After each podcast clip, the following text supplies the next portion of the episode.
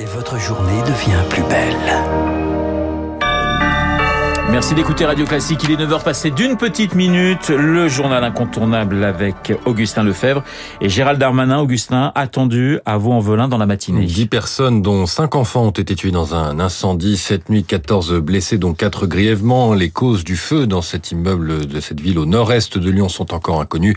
Le ministre de l'Intérieur sera accompagné du ministre délégué au logement, Olivier Klein. Il a réagi il y a quelques minutes sur LCI.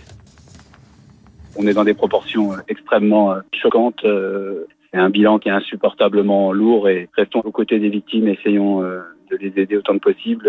Les personnes qu'il faudra reloger, on, va travailler avec la maire et, la préfecture pour que les personnes soient mises à l'abri et soutenues psychologiquement notre responsabilité, c'est d'être euh, aux côtés des victimes. Voilà, donc les deux ministres attendus sur place dans la matinée. Gérald Darmanin a par ailleurs précisé ce matin le dispositif euh, de force de l'ordre pour ce week-end. 12 euh, 800 policiers et gendarmes seront mobilisés demain pour la petite finale de la Coupe du Monde Maroc-Croatie. 14 000 pour la finale France-Argentine. Dimanche, les Champs-Élysées à Paris seront fermés à la circulation. Et puis, en Ukraine, la ville de Kharkiv privée d'électricité ce matin après de nouvelles frappes russes. Explosion entendue dans la capitale Kiev et dans d'autres régions euh, le président russe Vladimir Poutine se rend aujourd'hui chez son allié biélorusse.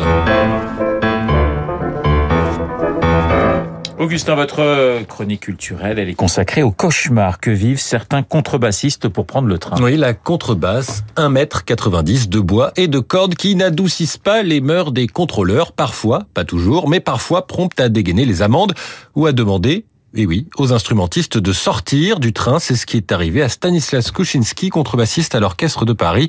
Il a raconté sa mésaventure à Julie Drouin. Au moment du départ, le contrôleur m'a demandé de sortir. Alors le motif, c'était que la contrebasse n'a pas voyagé dans le train. Mes collègues m'ont soutenu, mais ça n'a pas suffi. Il m'a dit que le train partirait pas tant que je serais pas dehors. Et euh, j'ai fini par aller prendre ma voiture et d'aller à La Rochelle en voiture pour arriver juste avant le concert dans un état de stress, et de fatigue. voilà.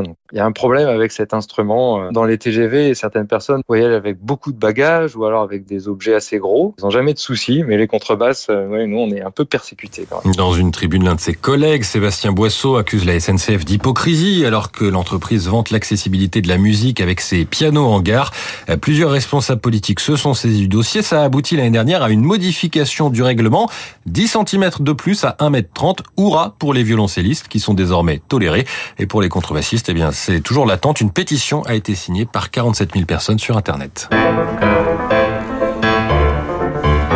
9h04 sur Radio Classique. On termine avec un point sur les marchés avec Sylvie Aubert d'Investir le Journal des Finances. Bonjour Sylvie, comment le CAC 40 s'apprête-t-il à terminer la semaine? Bonjour à tous, bonjour Augustin. Eh bien, la, la partition n'a pas plu hier hein, au marché. Euh, il y a une chute brutale du CAC 40 qui a été ramenée euh, autour des 6500 points. Alors, c'est un petit peu plus calme hein, ce matin, 6515 points. Euh, les principaux indices en Europe aussi, à Wall Street, ont tous terminé au plus bas depuis un mois après le discours de la présidente de la BCE, la Banque Centrale Européenne.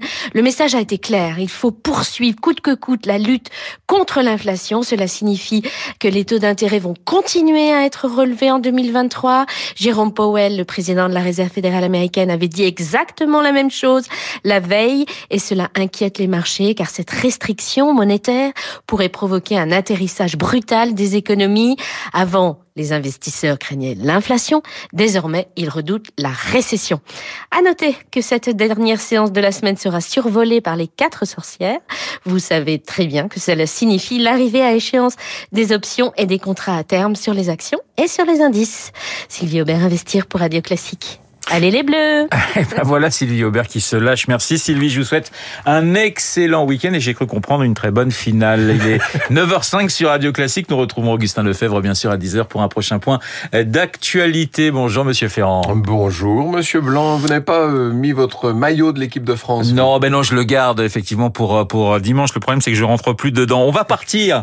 On va partir pour Vienne avec celui vous. Celui de 98. Voilà, c'est ça. C'est ça, il a 20 ans.